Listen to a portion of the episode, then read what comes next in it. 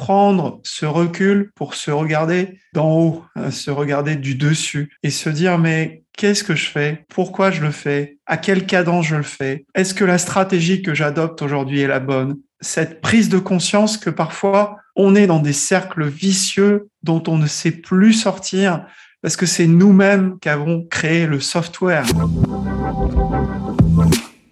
souvent qu'on ne peut pas tout avoir. Une entreprise prospère, un corps dans lequel on se sent confiant et inspiré, une vie sociale riche et être mentalement apaisé.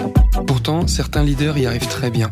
Quels sont leurs secrets pour performer professionnellement tout en prenant soin de leur santé physique et mentale sans y passer des heures?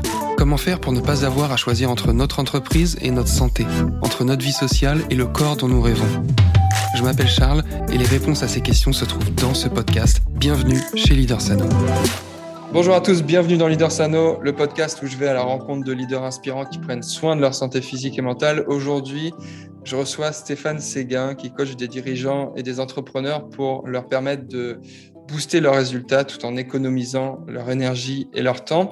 Alors, j'ai rencontré Stéphane à un séminaire il y a quelques temps et on a vraiment connecté parce qu'on défend des missions qui sont complémentaires, euh, qui sont similaires en certains points et je suis très heureux de vous le présenter aujourd'hui. Salut Stéphane. Salut Charles. Merci beaucoup de prendre le temps pour venir nous partager ton histoire, ton expérience et, puis tes apprentissages surtout par rapport à ça. Est-ce que tu, peux te présenter pour euh, celles et ceux qui ne te connaissent pas? Donc euh, effectivement, je suis Stéphane Séguin, je suis actuellement coach de dirigeant. Avant, j'ai eu une longue carrière dans des grands groupes.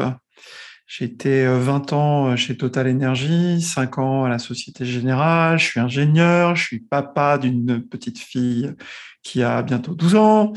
voilà, en gros, qui je suis. ok, super.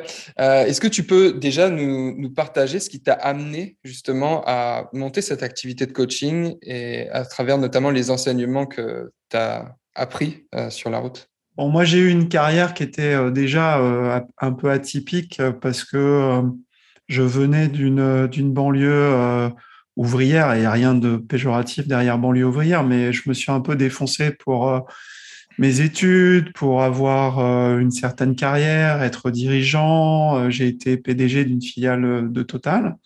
Et en fait, c'est à travers euh, tout ce cheminement qui était à la fois un cheminement de carrière et aussi un cheminement de transformation, que j'ai beaucoup appris sur moi, que j'ai appris mes limites. J'ai appris aussi que parfois, même souvent, j'allais au-delà de mes limites. J'ai frisé le burn-out, j'ai frisé des vraies difficultés euh, d'équilibre ou plutôt de déséquilibre dans ma, dans ma vie de famille.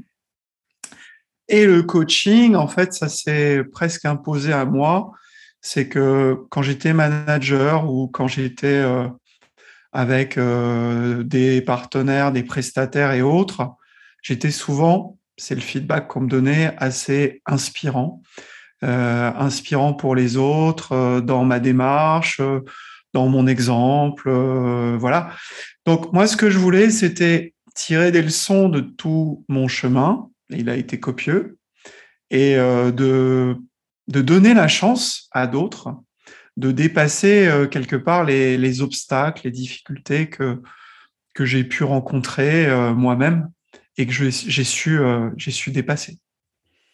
Justement, tu parles de, de tirer des leçons. C'est quoi la, la grande leçon, j'allais dire. C'est toujours difficile de choisir parce qu'on a des, centaines d'apprentissages sur, le chemin, mais c'est quoi la, une leçon qui vient de, de, ce que tu as tiré de ton expérience? La grande leçon, c'est euh, de relever la tête régulièrement pour comprendre euh, pourquoi on est là, euh, pourquoi on fait tout ça? parce que je te dis ça parce qu'à plusieurs moments de ma vie, euh, je me suis retrouvé euh, à travailler comme un dingue, euh, mais parfois perdre le repère du sens. pourquoi je suis là? Pourquoi je fais ça? Pourquoi je me défonce? Pourquoi je veux transformer les choses? Donc le pourquoi, c'est justement en me posant régulièrement dans ma vie la question du pourquoi, et particulièrement là en lançant mon activité de coaching, que euh, je me suis vraiment relié à quelque chose qui était une forme de force intérieure. C'est c'est pas du tout ésotérique euh, ni même spirituel, encore que. Euh, mais ce que je veux dire, c'est que parfois on se gâche, parfois on s'épuise et on ne sait même plus pourquoi on s'épuise. On le fait un peu trop, peut-être, enfin, en tout cas, c'était mon cas, un peu trop pour les autres, un peu trop pour, pour démontrer. Et aujourd'hui, j'ai rien à démontrer, sinon que, que j'ai envie d'aider d'autres personnes à, à aller sur leur chemin et, j'appellerais ça leur mission de vie. Ouais, la mission de vie, c'est quelque chose qui revient beaucoup euh, dans, dans les, les échanges que j'ai avec euh, ces entrepreneurs qui, qui, interviennent, qui interviennent sur le podcast. Euh, est-ce que toi, tu as une manière de définir cette mission de vie ou quand demain tu vas coacher un, dirigeant que tu connais pas forcément bien, comment tu vas l'aider justement à se reconnecter à ce pourquoi, à redéfinir sa mission de vie? Alors, j'ai eu la chance d'être euh, au contact de quelqu'un qui est, un grand monsieur de la PNL, la programmation neurolinguistique, qui est Robert Dills. Et en fait, Robert Dills, euh, qui a euh, coaché des gens comme Steve Jobs, tu vois, des, petits dirigeants comme Steve Jobs, il a fondé ce qu'on appelle le cercle du succès. Et dans le cercle du succès, il y a plusieurs euh, partie à ce cercle du succès. La première partie, c'est la vision. Donc la vision, c'est comment est-ce que tu vois ton marché, comment tu vois le monde, comment tu le vois évoluer, etc. Donc c'est vraiment ce que, ce que tu vois. Ça s'appelle vision, c'est ce que tu vois. Et ta mission, c'est la manière de mettre ta vision en action. Je te prends l'exemple de, Stéphane Séguin moi, pour moi, le monde, il est en pleine transformation, en pleine mutation, et cette transformation s'accélère. Et c'est nécessaire que ça s'accélère parce qu'on a des enjeux euh, climatiques, on a plein d'enjeux.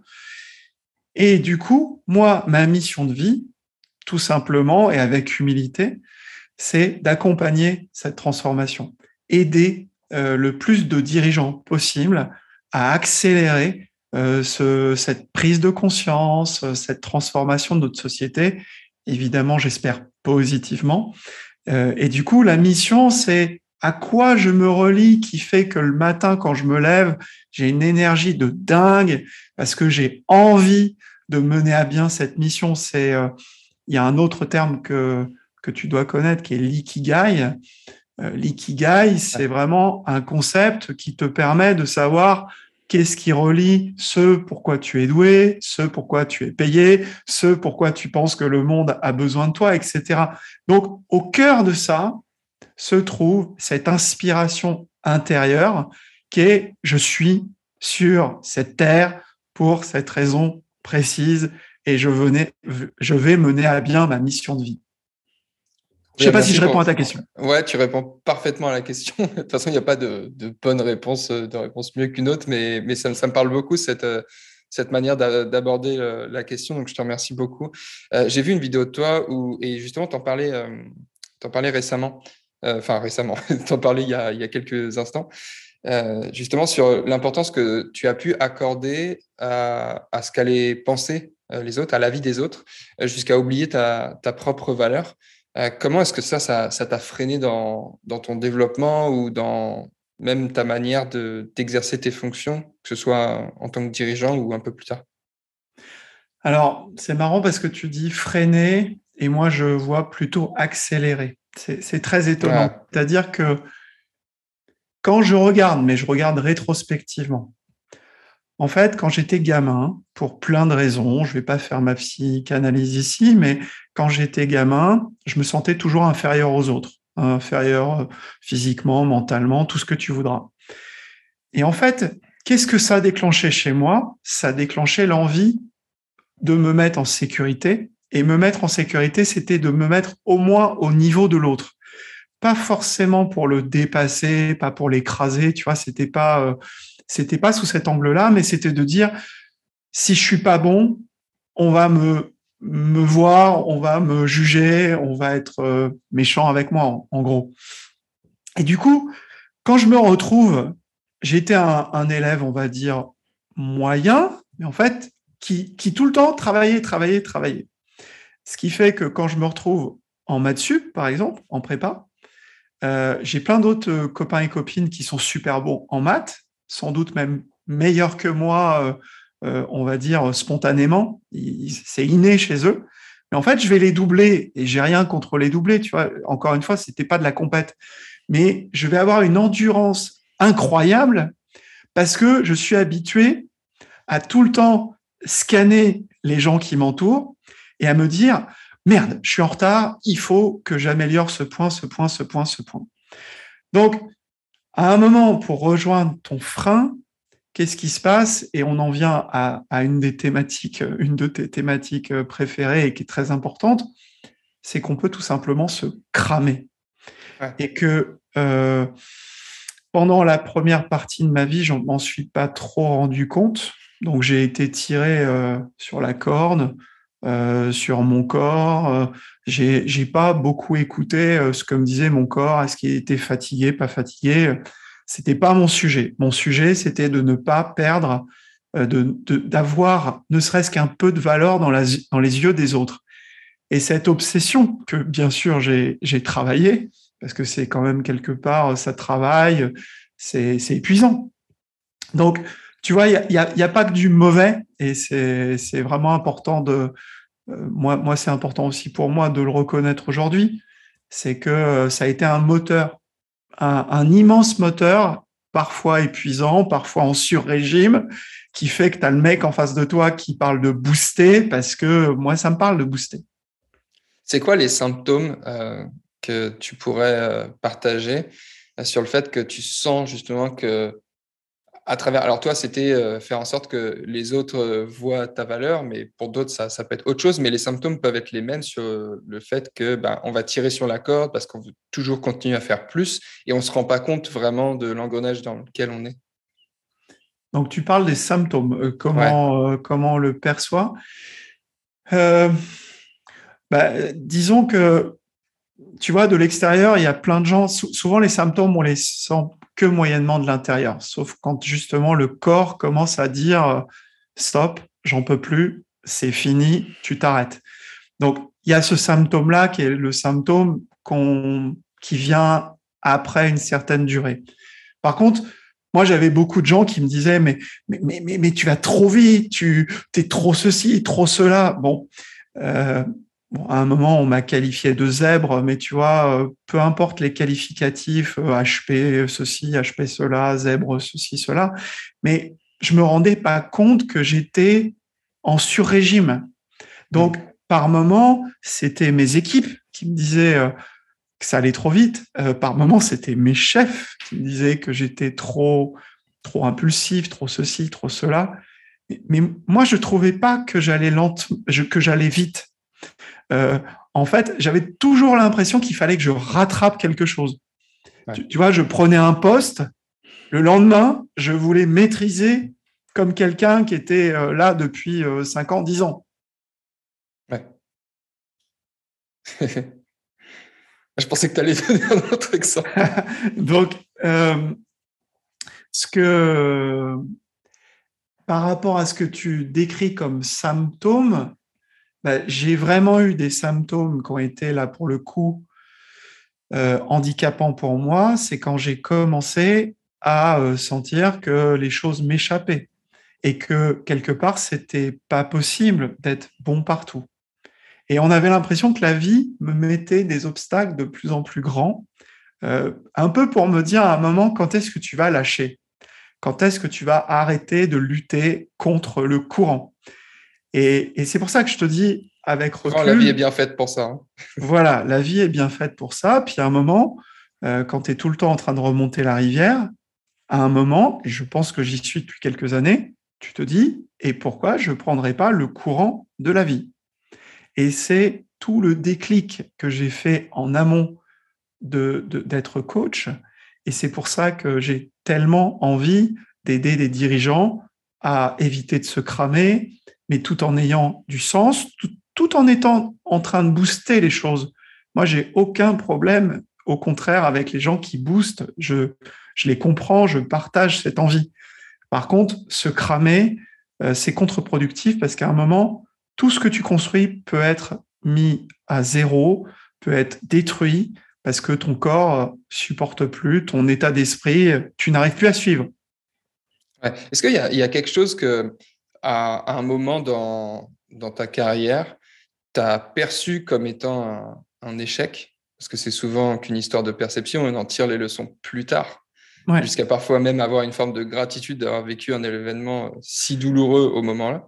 Est-ce que tu as quelque chose à nous partager comme ça que sur le moment tu perçois vraiment comme un gros échec?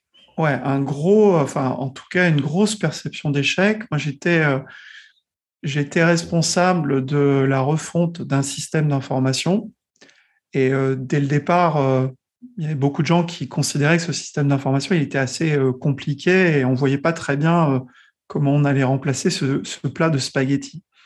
Et bon, quelque part, bah, avec mon tempérament, je relève le challenge, allez, on est parti, on fonde les équipes, etc. Sans rentrer dans le fond du fond, mais il y a eu tout un tas d'obstacles que j'ai d'ailleurs pas très bien digérés. Euh, c'était des obstacles que je trouvais euh, anormaux chez des prestataires et autres. Encore une fois, je ne vais pas rentrer dans les détails. Et en fait, qui a fait qu'à un moment, j'ai été mis devant une décision qui était, après avoir euh, travaillé de mémoire, c'était quatre ans, quatre ans de travail de forçat, et vraiment de forçat, j'étais épuisé, cramé. Et je me rappelle d'un échange avec mon directeur informatique qui, en voulant un petit peu m'amadouer, me dit écoute Stéphane, prends un petit peu de vacances, parce qu'en fait, moi, j'avais décidé, j'arrête. Et ça, je peux te dire, c'était très nouveau dans ma tête, parce que arrêter, c'était avouer un échec, c'était avouer que je n'avais pas pu mener les choses jusqu'au bout. Et en fait, je me suis senti, peut-être pour la première fois de ma vie professionnelle, je me suis senti extrêmement fort. C'est-à-dire que de l'intérieur, il y avait un truc qui disait non, non, et encore non. tu sais, cette espèce de non qu'on pourrait attribuer aux enfants, tu sais, cette espèce de résistance euh, quand ils ont deux ans. Il, essayait de m'amadouer en me disant mais oui, mais ça va reprendre, ta ta ta. J'ai dit non et j'ai même mis en balance ma démission en disant si on ne me change pas de ce poste, je quitte le groupe. Et en fait, dans ce moment-là, j'ai peut-être pour la première fois, après je suis retombé un peu dans ces travers-là, mais j'ai peut-être découvert ce que c'était que de s'écouter. Si cet épisode te plaît, alors je t'invite à prendre littéralement une minute de ton temps pour noter le podcast si tu l'écoutes depuis Apple Podcast et à le partager à quelqu'un que ça inspirera. Je te remercie beaucoup, c'est reparti pour la suite du podcast. Donc merci à cet échec, qui d'ailleurs n'en était pas un euh, si cuisant que ça parce qu'il y a eu le système, il a fini par, euh, par sortir, plus ou moins bancal, mais, mais, mais il est quand même sorti. Et je me suis attribué pendant longtemps comme une croix cet échec parce que j'avais presque, enfin, j'avais honte. J'avais honte et je me disais, c'est visible, les gens vont savoir que je n'ai pas réussi. Mais je pense que cet échec, il m'a, il m'a permis de, prendre du recul. Beaucoup de recul. Super. Est-ce qu'il y a, d'autres euh, leçons comme ça que tu as, pu, enfin, d'autres prises de conscience que tu as, as eu peut-être même euh, récemment? Sur euh, le fait que d'avoir appris à, t'écouter, ça a pu t'amener à des endroits même dans ta vie où tu, tu serais jamais allé, que tu serais jamais allé explorer, tu vois, si tu t'étais pas écouté. Bon, là, le, plus récent, c'est quand même, bien sûr, de, quitter Total après 20 ans Total Energy maintenant, euh, après 20 ans de, dans, la boîte, euh, moi, je reçois l'information sur le plan de départ volontaire. Donc, euh, c'est quand même une sécurisation intéressante, même incroyable, très confortable. Mais je, vais mettre une heure, une petite heure. Je vais lire le, le, contexte du plan de départ. Et là, je vais sentir à l'intérieur de moi que j'avais eu une promesse il y a quelques années. Je m'étais dit, à 50 ans, c'était symbolique, à 50 ans, je serai à mon compte. Bon, tout ça, c'était symbolique. Je te parlais tout à l'heure de vision. Puis à un moment, je regarde et en fait, le plan m'accompagne jusqu'à mes 50 ans, que je n'ai pas encore, mais il m'accompagne jusqu'à mes 50 ans. Et en fait, je me suis dit, allez, tu y vas, tu t'écoutes, tu arrêtes de tergiverser avec ton mental, tu écoutes ton cœur. Et en fait, moi je te le dis, hein, et je pose souvent cette question à mes, à mes coachés, quand ils ont une problématique entre le cœur et la tête, c'est est-ce que une seule fois dans ta vie, quand tu as écouté ton cœur, est-ce que une seule fois dans ta vie, tu as regretté d'avoir écouté ton cœur? Je ne sais pas pour toi, Charles, mais toutes les personnes que j'ai interrogées jusqu'à maintenant, la réponse est non. J'ai toujours été, euh, j'ai jamais regretté. Je, peux te, je peux te confirmer que j'ai eu pas mal de virages aussi, que ce soit professionnel ou même parfois dans des décisions assez challengeantes d'un point de vue personnel. Et ça n'a pas toujours été le cœur qui a pris les décisions, mais c'est vrai que quand c'est le cœur qui prend la décision, c'est tu, tu, tu, vois juste tout le temps en fait. Tu peux tu peux pas mentir à ça. Exactement. Alors que la tête, je suis sûr que si je te demande toutes les fois où tu as finalement renoncé, toutes les fois où tu as vraiment beaucoup réfléchi, la tête n'a pas toujours tort. Ça, c'est pas vrai. La tête, elle se nourrit de ce qu'elle connaît. Elle se nourrit de son passé, elle se nourrit de ses croyances et elle est là pour nous protéger. Mais quand il y a un conflit entre la tête et le cœur, il y a fort, fort, fort à parier que le cœur a raison. Et donc, Clairement. je me suis écouté en lançant mon activité. Et il y a des choses auxquelles j'ai pas voulu réfléchir, pas parce que je suis un inconscient, mais parce que je me disais, écoute ton cœur. Tu t'es présenté comme euh, papa en, début d'épisode. Euh, comment elle a évolué ta, la manière de, gérer, euh, entre guillemets, ta vie de famille, les, les relations que tu as avec ta famille en fonction de justement tes changements dans ton parcours professionnel? Alors, les derniers changements sont très positifs pour ma famille et pour particulièrement ma fille, parce que en travaillant depuis mon domicile, euh, j'emmène tous les matins euh, Marie au collège. ce que je ne faisais pas. Avant, j'avais euh, trois heures de transport par jour. Et donc, ces trois heures de transport par jour, bah, ils étaient mis au détriment de mon boulot, mais plutôt de ma famille. Et souvent, je ramenais du boulot à la maison, donc je retravaillais le soir, etc. Donc, c'est pas cool d'être entrepreneur, ça se saurait. C'est même plutôt même l'inverse. C'est très exigeant, on travaille comme des forçats. Mais déjà, elle me voit le matin, elle me voit le soir. Souvent, on déjeune même le mercredi midi, etc. Donc, ma famille me voit bien plus qu'avant. Donc, c'est un luxe. Hein. Et je te dirais que le, Covid, merci le Covid, parce que je me suis habitué à ça. Et je pense aussi que j'avais du mal, et ça fait partie peut-être de ce que mon cœur m'a dit quand j'ai choisi de partir. C'est mon cœur, il voulait pas reprendre le RER e tous les matins et il voulait pas euh, reprendre certaines habitudes euh, de, de, mes fonctions passées, quoi. Ouais.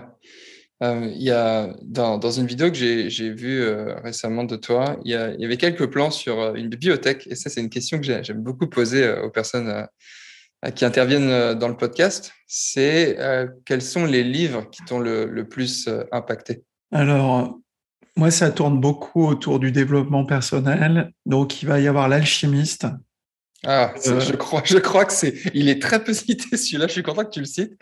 C'est, c'est peut-être, je pense, c'est, c'est l'un de mes livres préférés dans mon top 3. L'alchimiste de, de Coelho, qui a été, euh, je me rappelle, j'étais encore étudiant et euh, je partais en Espagne. C'est la première fois que, la deuxième fois que je prenais l'avion.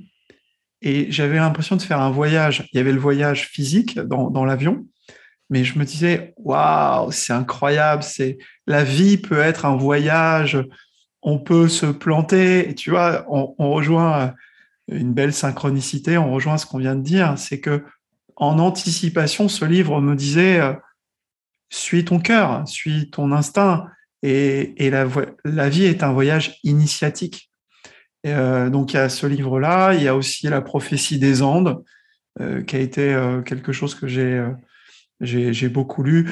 Donc, il y a, y a, beaucoup de livres qui sont du développement personnel. Je pense que très tôt, et j'en reviens à ce peut-être mal-être que j'avais de considérer que j'avais moins de valeur que les autres, en fait, j'ai dévoré euh, plein de bouquins euh, sur la psychologie, sur aussi sur la, dimension spirituelle, pour comprendre ce que je faisais ici, quel sens ça avait. Quoi. Super. Est-ce que on parlait des, des, bouquins et l'avantage des livres et, qui, est tellement incroyable, c'est qu'on a accès au cerveau d'autres gens que bah, qu'on connaît pas, qu'on rencontrera peut-être parfois même jamais. Mais est-ce qu'il y a des personnes, peut-être que tu as rencontrées euh, ou dont tu as regardé peut-être beaucoup le contenu, parce que c'est aussi la magie d'Internet, qui, ces personnes qui ont été déterminantes dans ton parcours Alors là, je vais te surprendre parce que je, je laisse, comme je dis à mes coachés, euh, je laisse mes idées venir. Et quand tu m'as dit quelqu'un qui m'avait inspiré, attention, ça va, ça va, ça va être étonnant, mais c'est Goldman. Et en fait, Goldman, ce qui m'inspire chez le bonhomme, au-delà que ce soit euh, alors qu'ils vont plus un seul enfin ils vendent des disques, mais ils ne produisent plus de nouveaux disques. Il reste la personnalité la, préférée des Français. Moi, Goldman, pour moi, c'est l'humilité incarnée. Et contrairement à ce que pensent beaucoup de gens, ok, c'est de la variété, mais derrière euh, cette variété, quand on lit les textes, je te prends l'exemple de Né en 17 à Leidenstadt, tu écoutes Né en 17 à Leidenstadt en écoutant aujourd'hui le conflit en Ukraine, et tu vois qu'en fait, c'est pas de la variété, mais c'est quelque chose qui te fait euh, monter les poils parce que il se met à la place, lui qui est juif, il se met à la place d'un Allemand qui, qui va suivre ce mouvement hitlérien, etc. Et donc, moi, j'ai toujours été beaucoup impressionné par ce monsieur, qui est un grand monsieur, qui euh, gagne beaucoup d'argent, mais qui n'en fait pas euh, euh, des caisses, comme on dit, qui a, toujours été dans une certaine forme de pudeur. Et donc, c'est quelqu'un que j'admire et qui m'a qui m'a guidé, qui m'a inspiré. Super. C'est marrant que tu parles de Goldman parce que moi, j'ai grandi en écoutant Goldman parce que ma sœur est fan hardcore de Goldman. et donc, si tu veux, malgré moi, il y a quand même des dizaines de chansons, je pense que, que je connais par cœur du bonhomme. Et c'est vrai que euh, y a quelqu'un qui m'en a parlé euh, il y a quelques années, justement de, du sens des textes. Euh, il m'avait partagé une chanson, alors je ne sais plus laquelle c'était. Je crois que c'était à l'époque où je voulais quitter mon job et, et que je voulais me lancer en tant qu'entrepreneur. Et euh, je crois que j'avais écouté Je marche seul ou des trucs comme ça. Et je me sentais un peu incompris. Tu vois, je parlais de ça à mes mmh. potes et, eux, ils étaient, ils étaient contents dans, dans, le salariat. Et moi, je, je, ressentais vraiment cette forme, tu sais, de, mmh. de, de c'est pas fait pour moi, quoi. Mmh. Et, et, donc, c'est marrant parce que je me suis mis à réécouter Goldman, justement, plus euh, à, cette période-là, en, en, regardant un peu plus la signification des textes, des chansons que je connaissais par cœur. Je me suis rendu compte que j'étais même parfois de, de réciter par cœur certaines chansons dont j'avais jamais compris le sens. Et j'avais justement euh, pris conscience d'à quel point certaines euh, des chansons euh, pouvaient me parler, alors même que c'était pas un artiste que j'affectionnais particulièrement, mais juste que j'avais beaucoup écouté. Donc, merci beaucoup pour ça. Pour terminer, est-ce que si tu avais un, conseil à donner à un leader, un entrepreneur, un, un dirigeant ou même un cadre, quelqu'un qui a une charge mentale assez élevée liée à son, à son activité professionnelle, une personne qui se sent peut-être un peu dépassée tu vois, comme ce que tu as vécu physiquement ou, mentalement. Ah, qu'est-ce que ce serait ce conseil? Alors, c'est pas du tout pour euh, vanter ma, mon accompagnement, mais c'est prendre du recul et le faire euh, avec quelqu'un qui, qui aide à prendre ce recul. Pourquoi je dis ça? C'est que le coaching, il n'est pas toujours bien euh, perçu, particulièrement en France. On a un peu l'impression que c'est un peu, je sais pas, il y en a certains, pour eux, c'est du bullshit. Or, moi, le déclic que j'ai eu, ça a été avec une coach. Alors, j'ai eu d'autres personnes qui ont contribué. J'ai eu un stage de développement personnel qui m'a beaucoup impacté. Mais en gros, c'est prendre ce recul pour se regarder euh, d'en haut, euh, se regarder du dessus et se dire, mais qu'est-ce que je fais? Pourquoi je le fais? À quel cadence je le fais? Est-ce que la stratégie que j'adopte aujourd'hui est la bonne? Et donc, le coach, en posant beaucoup de questions, il amène cette prise de conscience que parfois on est dans des cercles vicieux dont on ne sait plus sortir parce que c'est nous-mêmes qui avons créé le software. On a créé le logiciel qui nous domine. C'est un truc de dingue. Et donc, prendre ce recul avec le coach avec lequel on se sent le mieux. C'est important d'avoir du feeling, de, se dire c'est cette personne qu'il me faut et pas telle autre. Un coach tout court, ça ne veut pas dire grand-chose. Vraiment le feeling. Mais moi, je vois avec mes clients des vrais chemins de transformation.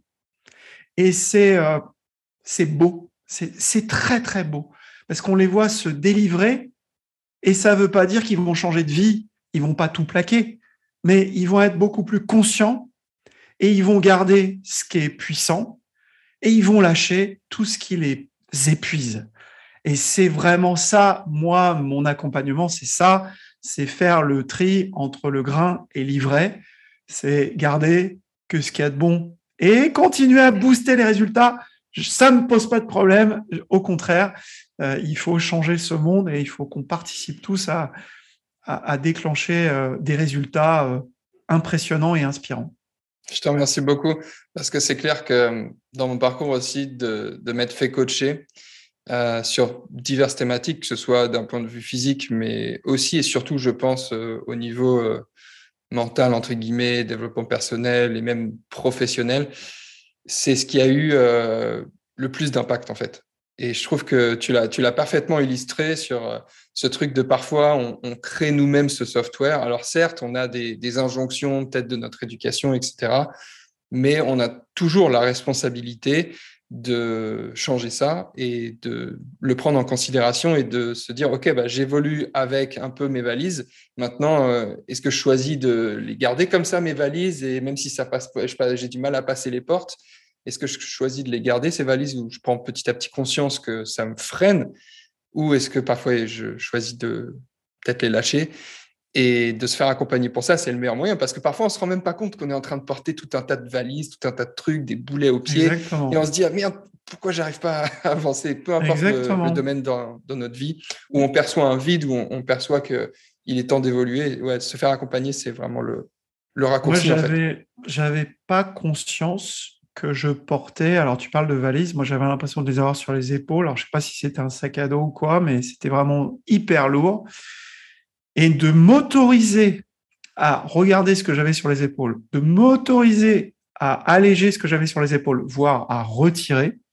Mais c'est, j'aurais pas pu le faire euh, tout seul parce que j'étais euh, euh, je, presque mes valises faisaient partie de mon corps. Quoi. Donc ah, souvent on se rend pas compte. Hein que c'est certaines choses que, dont on peut se délester justement. Et le coaching justement nous permet, à travers notamment, comme tu le soulignais, les questions que le coach va poser, de nous tout d'un coup, tac, de nous faire prendre conscience de ah, mais ça en fait, je peux m'en libérer.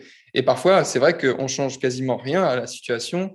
Il s'agit pas de changer complètement de vie, mais juste d'avoir des perceptions complètement différentes sur ah en fait, euh, bah, je peux peut-être optimiser certains paramètres, certes, mais parfois juste de voir les choses sous un autre angle, ça nous permet comme ça d'avancer beaucoup plus vite et d'aller plus vers ce qui nous inspire. Donc vraiment, merci beaucoup pour, pour ce conseil qui est d'une valeur euh, très précieuse, je pense. C'est vrai que le coaching chez certaines personnes est vu comme euh, quelque chose qui est pas indispensable. Par certaines personnes le perçoivent même mm. comme étant du bullshit. Je pense que c'est tout simplement des personnes qui ont encore beaucoup de travail à faire sur elles-mêmes parce que quelqu'un qui perçoit que ça sert à rien, c'est qu'elle n'a elle a pas pris conscience justement d'à quel point ça peut être déterminant. Euh, parce que moi, j'ai cette croyance qu'on n'est jamais arrivé, qu'on on peut toujours passer euh, au stade d'après, on peut toujours euh, bah, se faire accompagner dans notre évolution. Enfin, on a toujours à évoluer et de se faire accompagner dans cette évolution nous permet d'aller beaucoup plus vite et surtout parfois moins souffrir dans le process, dans le parcours. Pour moi, c'est le plus bel investissement que j'ai fait en tant que DG euh, quand j'étais euh, patron de filiale. C'est le plus bel investissement. Et il a une rentabilité incroyable. J'ai été encore plus vite, plus loin, plus efficacement de manière plus inspirante pour mes clients, pour mes collaborateurs, mes partenaires et mes actionnaires. Donc, je, il y a des moments, j'ai envie de le crier, mais ça changerait pas grand-chose qu'on le crie. Mais le coaching, tout le monde devrait se faire coacher. Et d'ailleurs, il n'y a pas photo. Tous les grands dirigeants de la planète se font coacher. C'est pas parce que ils trouvent ça, euh, euh, ils ont envie de se changer euh, les idées. C'est parce qu'ils ont envie d'être plus performants bien sûr. On va rester là et, je te remercie vraiment beaucoup d'avoir pris le temps aujourd'hui pour nous avoir partagé avec autant de sincérité ton, histoire, ton parcours et surtout tous tes enseignements. C'était vraiment un, épisode euh, riche. Donc, euh, merci à toi. Où est-ce qu'on te retrouve du coup? Alors, on me retrouve euh, sur LinkedIn. Je suis, je suis assez présent sur LinkedIn. J'ai une newsletter sur LinkedIn. Si on veut me contacter, il y a mon Calendly qui est dans beaucoup de mes articles. Donc, en fait, euh, qu'on veuille me trouver, c'est plutôt euh, sur LinkedIn, euh, sur mon profil, je publie régulièrement. Voilà. Et je voulais te remercier, Charles, parce que belle rencontre à ce séminaire. Tu dégages vraiment une, formidable énergie et, et franchement, on est très complémentaires, je crois. Et J'étais vraiment heureux de répondre à, ton podcast euh, aujourd'hui. Merci beaucoup à toi. Prends soin de toi, Stéphane. Merci. Ciao.